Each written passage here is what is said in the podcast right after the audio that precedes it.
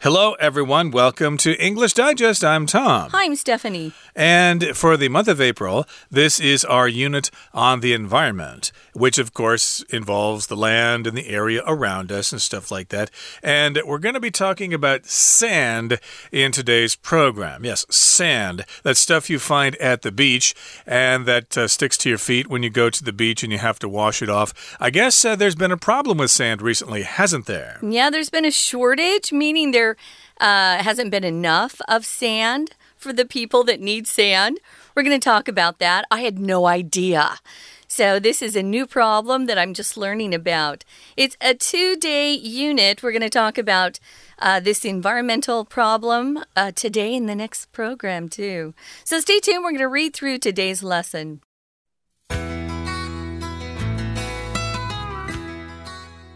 It's hard to imagine anything so vast in number as the tiny particles of sand that cover much of Earth. It's even harder to conceive that we could ever run out of them, but in a way, that now seems to be a possibility. Sand has long been an invaluable resource with diverse applications, but in recent years, demand for it has skyrocketed with disastrous consequences.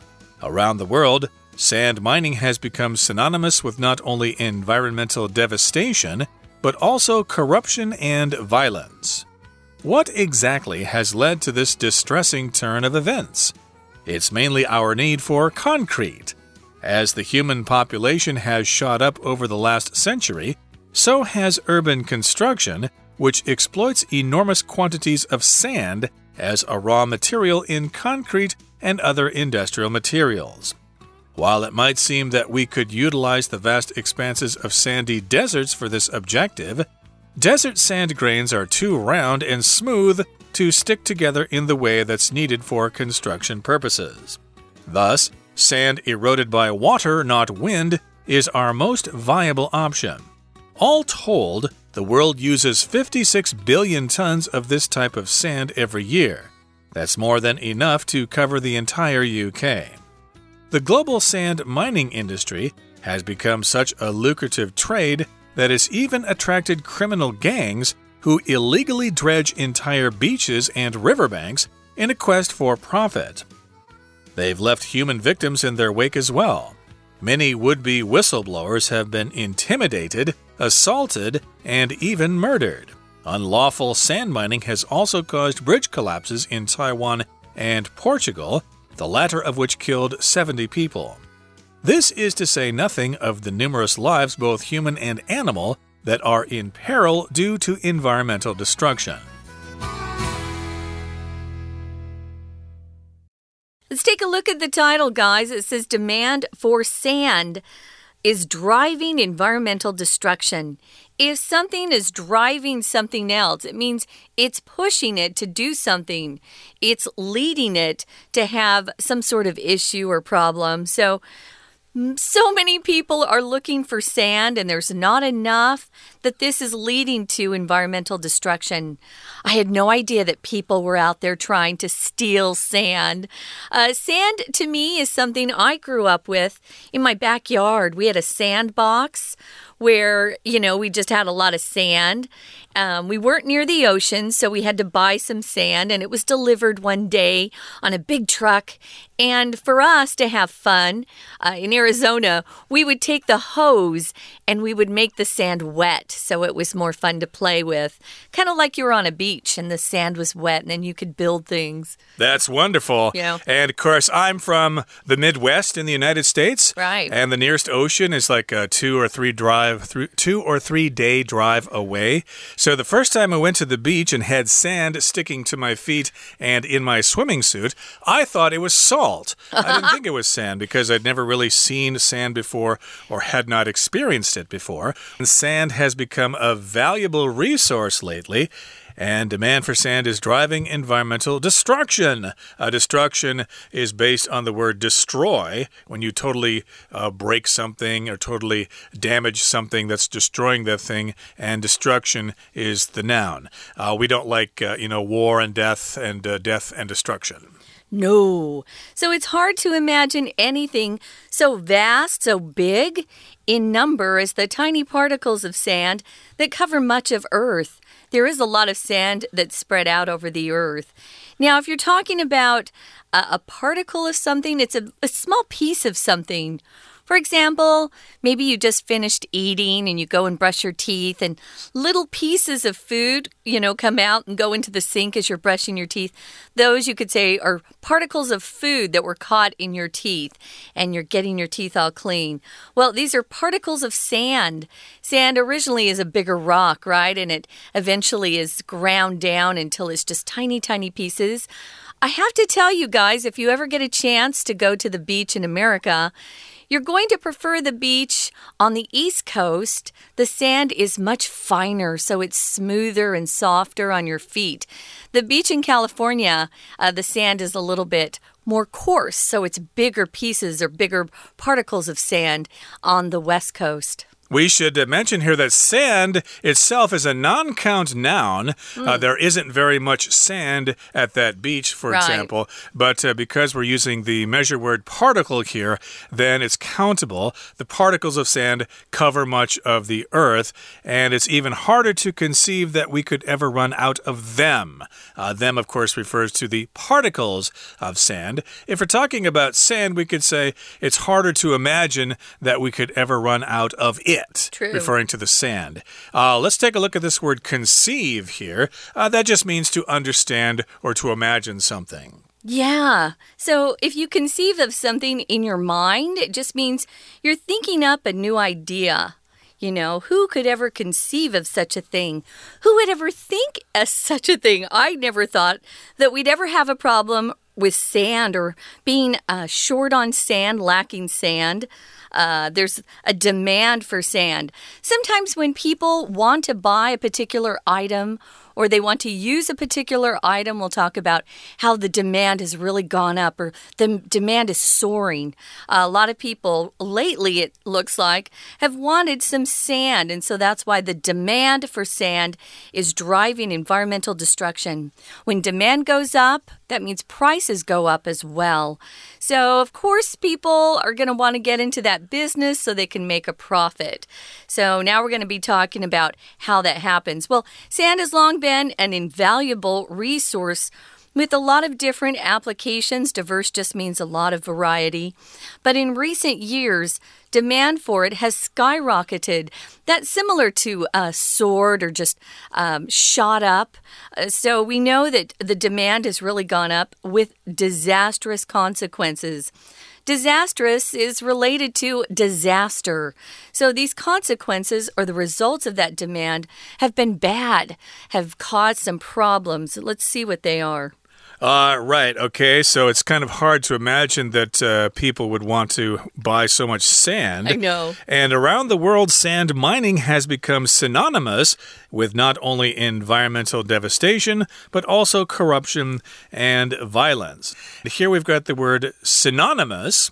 Synonymous, uh, that's a verb that just means something means the same as something else. Sand mining equals environmental devastation. When we think of sand mining, we think of environmental destruction. Uh, we, we think of them as the same way. And also, we think of corruption and violence, uh, synonymous. A related word is synonym, a word that is the same meaning as another one. Uh, like a feline, for example, means cat. Uh, they are synonyms. Yeah, and the opposite, of course, would be the antonym. We use that a lot in English. Sometimes you might get tired of using the same word again and again. So instead of looking in uh, the dictionary, you would look in a related book or on the web uh, at a synonym. So you'd look in the thesaurus. That's where you would go to find synonyms and antonyms, the same as another word or similar or something that's the exact opposite. So, moving on to the next paragraph, it says, what exactly has led to this distressing turn of events? So, if something's distressing, it's bringing a lot of anxiety to you, uh, maybe even some mental suffering or physical suffering, but it's causing a lot of grief. So, it's distressing some people. And here we're talking about a distressing turn of events things when you talk about turn of events you're you're saying that one thing has caused another has caused another has caused another so just because they've uh, had this demand go up, it's led to other problems. And those problems were mentioned just in the sentence before this one environmental devastation, where you're destroying a lot of good um, environmental land and animals and whatever they're talking about. But also, it's led to corruption uh, where people are trying to cheat other people and violence. Tom said some people have been hurt or even killed as he was reading this article. It's terrible.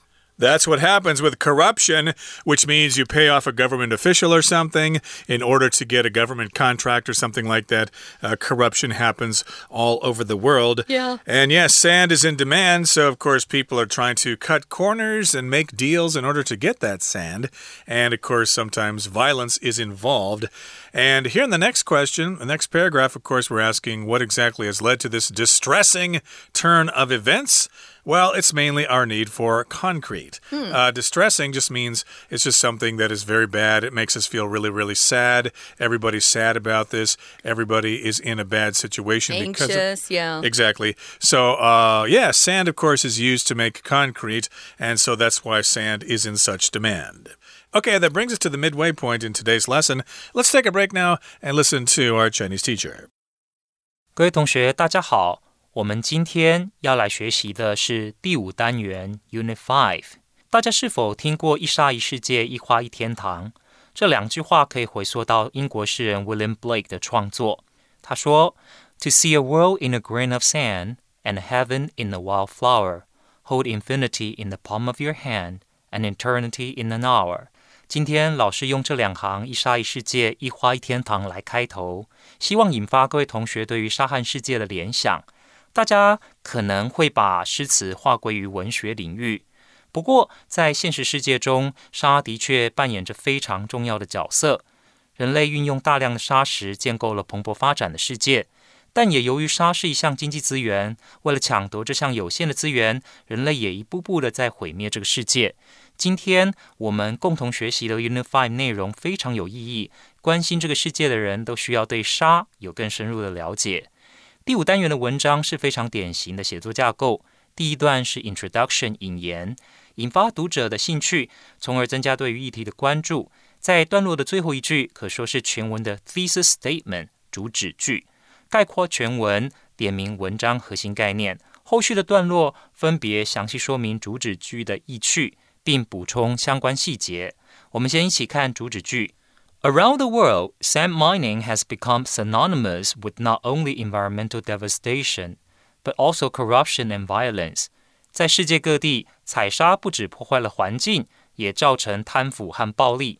老师先解说一个结构比较复杂的句子，请看到第一句：It's hard to imagine anything so vast in number as the tiny particles of sand that cover much of Earth. 微小的沙粒遍布地球表面，数量庞大，实在难以想象。 请把 so vast in number 挂号起来，写个一，这是在修饰 anything，意思是任何数量如此庞大的东西。接着 that cover much of Earth 也请挂号起来，写个二，这是修饰小沙粒的关系子句，遍布地球的小沙粒。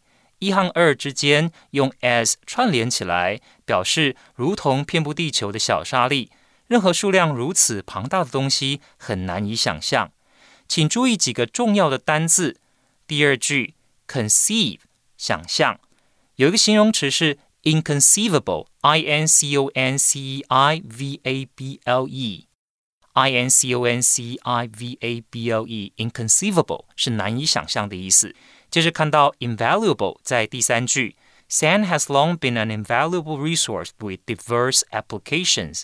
这里 invaluable 表示无价的、珍贵的，不要跟 valueless 不值钱的搞错了。We're going to take a quick break. Stay tuned. We'll be right back.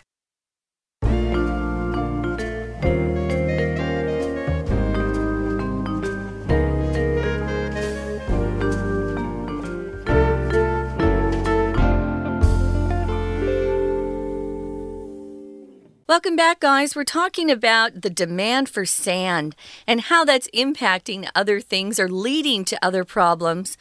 One being environmental destruction, another being corruption, and the worst of all is the violence through um, people probably doing illegal things. So, when there's profit to be made, you can be sure there's corruption around. And usually, corruption leads to violence, people hurting other people to get what they want, and even killing people sometimes. So when we left you, we were talking about uh, things being. Uh, you know, what's led to this and a distressing turn of events. What has led to this? Well, it's mainly our need for concrete. And if you see concrete, you probably automatically think of those big walls that they put in as they're building buildings. So, you know, they'll uh, they'll put the the wood um, a two by fours is what I, I call them uh, up for the walls, and then in between, they're going to pour the concrete so those walls last a long time. So, if you've got concrete, if people are wanting concrete, it just means they want to build. And one of the big ingredients for concrete would be sand, at least one of the ingredients sand and cement. You got to have sand if you want to have concrete, and you got to have concrete if you want to build those luxury apartment buildings that are so popular here in Taiwan and in other parts of the world. So, as the human population has increased or shot up over the last century, so has urban construction, which exploits enormous quantities of sand as a raw material in concrete and other materials. So, there you have it. Uh, they need to use use or exploit enormous quantities of sand. Uh, the word exploit here does mean use. If you use something, you exploit that thing. But it does kind of have a negative connotation to it. To exploit a person means to use them to your advantage, and it usually is harmful to them. Uh, people might exploit uh, cheap labor, for example, make them work 12 hour days and not pay them very much. Yeah, when I see the word exploit, I automatically think of a negative uh, feeling attached to it. It's because a lot of people are exploited by others. They're using them uh, for their own uh, benefit, but it's usually hurting the person that's being exploited. So they're exploiting enormous quantities, large amounts of sand as the raw material they need to build in the urban areas, the city areas. Well, it might seem that we could utilize or use the vast expanses of sandy deserts for this objective. Desert sand grains are too round and smooth to stick together in the way that's needed for construction purposes. See, I didn't know that. That's brand new uh, knowledge that I've gained there. I thought, why don't they just go to, you know, the Sahara Desert where we've got all that sand? Well, now we know why. They want the sand on beaches. They don't want that sand um, in the desert because the little particles of sand or grains, you can use grains as a measure word, grains of sand, they're just too round and too smooth. So they don't stick together when they're combined with that cement we mentioned earlier. So they're not really good for construction. So now we know why we just don't go to the desert and load up that sand and bring it home. Yeah, that was my first idea, and I'm sure a lot of people thought of that too. Why don't they just go to the Sahara Desert or the Gobi Desert? There's plenty of sand there, but the reason is the sand there is smooth and round, and you cannot use it in construction. We could also say that that kind of sand is eroded by the wind and not water. Okay, to erode, of course, means to wear down over time, like soil erosion, for mm -hmm. example. Uh, that's a big problem in the United States. So all all told, the world uses 56 billion tons of this type of sand every year. That's more than enough to cover the entire UK. So, yes, indeed, uh, that is a huge number uh, in the amount of sand there. And of course, uh, that kind of sand, again, cannot come from the desert. We need to use the sand from the beach because it's eroded by water. And as it says here, that's our most viable option. So, if something's viable, it's uh, it's possible, and it's capable of being used successfully. Right. So, all told, it just means when you consider all of these things together, um, that's when you can see that the world needs a lot of sand 56 billion tons of this type of sand every year. And uh, I think this is helpful to imagine how much that is. It's more than enough to cover the entire UK. So the global sand mining industries become such a lucrative trade that it's even attracted criminal gangs who illegally dredge entire beaches and riverbanks in a quest for profit. Um, I wanted to mention something here uh, when we talk about criminal gangs. Uh, I see I see a lot of messages on the ATM machines here. Mm. You know the warning messages that that say, uh, "Watch out for the gangsters." You know the gangsters behind you. Um, we we wouldn't really say that in America. We would just say, "Watch out for any you know criminal elements or you know." Suspicious activity or suspicious people behind you.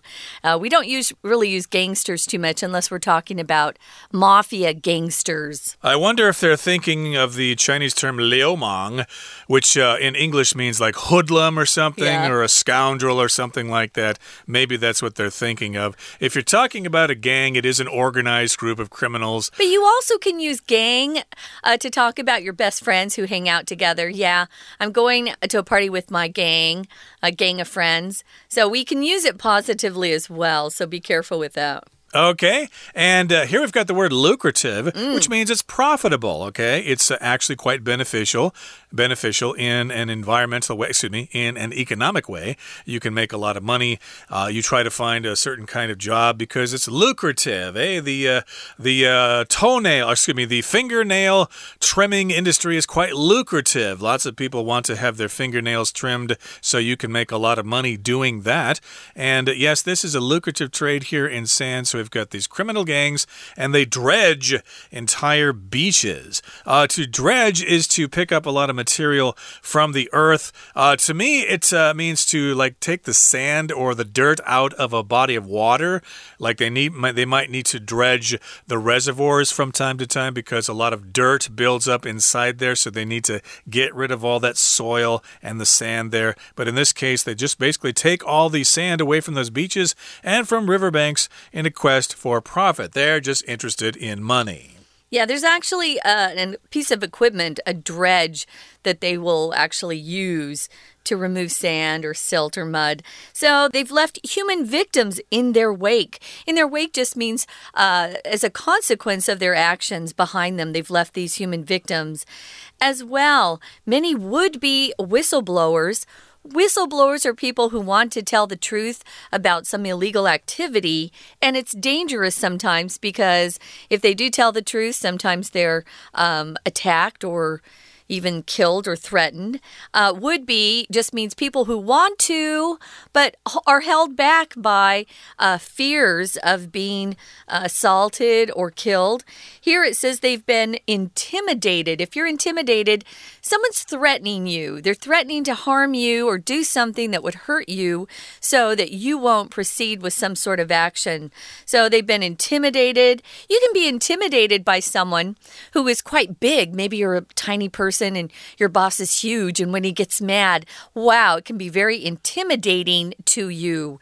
Um, what does assaulted mean, Tom? Basically, you're attacked by someone, you're harmed mm -hmm. by them, you're hit, uh, maybe you're shot or something, mm -hmm. and you might even be murdered as right. well. So, yeah, if you're a possible or potential whistleblower, hey, you might get assaulted, you might get intimidated, or you might even get killed.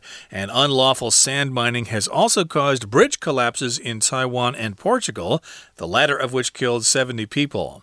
So, yes, a bridge collapse means it falls down. So, if you take away all the sand, the bridge is going to fall down. And a lot of people were killed there. And this is to say nothing of the numerous lives, both human and animal, that are in peril mm -hmm. due to environmental destruction.